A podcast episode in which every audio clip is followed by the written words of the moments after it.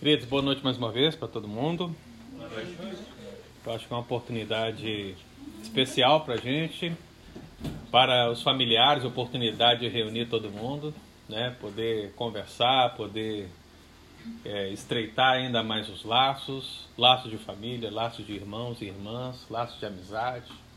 E em todas essas coisas, pensando principalmente naquela realidade do Thanksgiving que todos aqui já conhecem pela história, pela fundação das 13 colônias, pela chegada do Mayflower, pelos puritanos que aqui plantaram e colheram da parte de Deus e assim agradeceram, dando origem a toda essa tradição.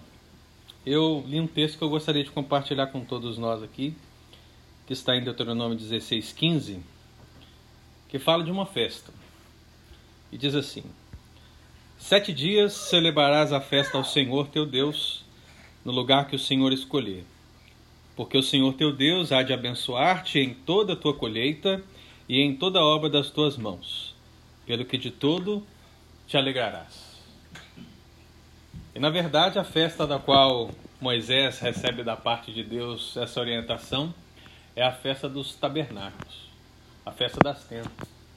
A festa que tinha um objetivo maior de lembrar o povo de Israel a saída do Egito, como eles foram peregrinos no deserto e como aconteceu algo extraordinário nesse tempo o sustento de Deus.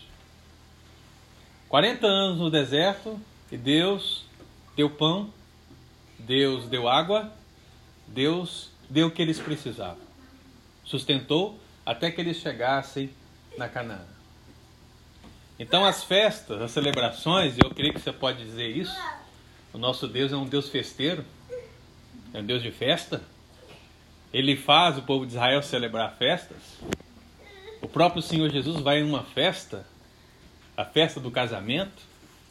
É assim, entre o casamento e o sustento, é no nascimento e até mesmo no falecimento, que a gente tem uma palavra de gratidão a Deus nesses momentos.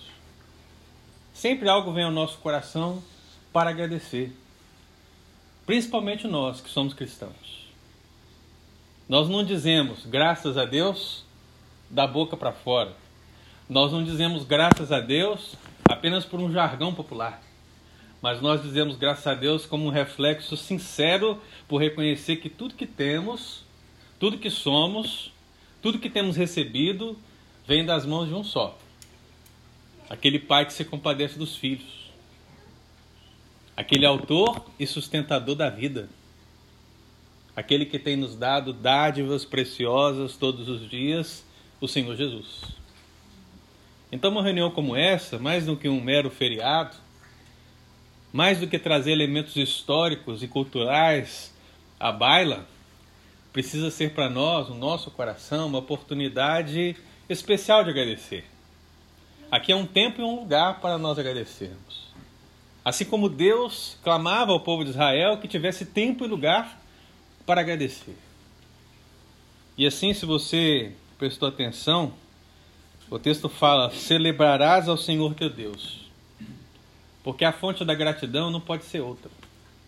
A origem, o princípio de toda e qualquer gratidão no nosso coração não está em nós mesmos, não está em nossa família, não está nas coisas, não está no presidente, não está na economia, não está em nada a não ser em Deus.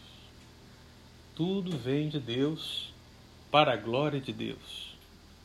E é por isso que o texto diz: celebrarás ao Senhor teu Deus. É a Ele que celebramos. Então, esse momento, antes de ser qualquer outro, é para Deus. Eu me lembro de um texto que certamente você já, já leu na palavra de Deus, quando Paulo escreve à igreja de Tessalônica, e ele diz assim: Em tudo dai. Eu sabia que você sabia. Mas o versículo não é só esse, né? Em tudo dai graças, vírgula. Quem sabe o restante? Ah, porque essa é a vontade de quem? De Deus. Ou seja, Deus é a fonte. A gratidão parte daí. E não apenas isso, mas o texto também fala que o Senhor, no momento que nós agradecemos, ele tem para nós promessas também. Nós estamos agradecendo porque já temos recebido, mas Deus fala: olha, eu sou tão feliz quando vocês celebram a mim, as bênçãos que eu tenho dado a vocês, que no momento que vocês celebrarem a mim com fidelidade, fizerem isso do jeito que eu estou ordenando, eu vou dar mais. Você percebe? Aí o Senhor fala: porque quando vocês fizerem assim, Deus há de abençoar toda a tua colheita e toda a obra das tuas Então, quando nós agradecemos, nós estamos também tendo a oportunidade de ver mais promessas de Deus se cumprirem na nossa vida. E é claro, eu sei que você lembra que em Deuteronômio existem dois capítulos, um deles nós amamos e um deles não amamos tanto assim. Capítulo 28 de Deuteronômio é que fala assim: bênçãos decorrentes da obediência. Ah, como nós lemos aquele capítulo. Aí Deus falando, vou te abençoar assim. Vou te abençoar, cara. Vou te abençoar na entrada, na saída. Vou te abençoar na família. Vou te abençoar no futebol. Não, não diz isso. Mas se fosse hoje, diria, né? Vou te abençoar de todas as maneiras. A gente lê aquilo, olha como uma maravilha. Capítulo 29 a gente esquece um pouco, porque as maldições decorrentes da desobediência. Mas o 28 fala das bênçãos decorrentes da obediência. E quando nós chegamos no versículo 11 e 12, o Senhor fala justamente isso: O Senhor te dará abundância. O Senhor abrirá o teu bom tesouro para abençoar toda a obra das tuas mãos. Quando formos gratos. Então, muito mais está para vir. Que seja uma oportunidade nossa aqui de trazer isso ao nosso coração. E finalmente o texto declara, o finalzinho, né?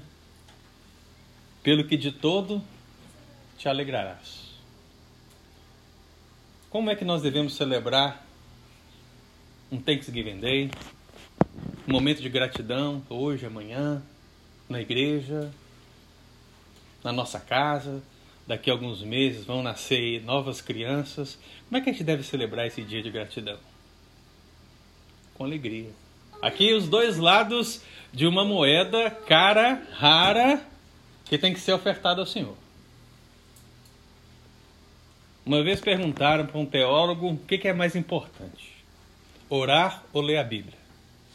Ele diz assim: olha, olhe para um pássaro e pergunte para ele o que é mais importante, a asa direita ou a esquerda.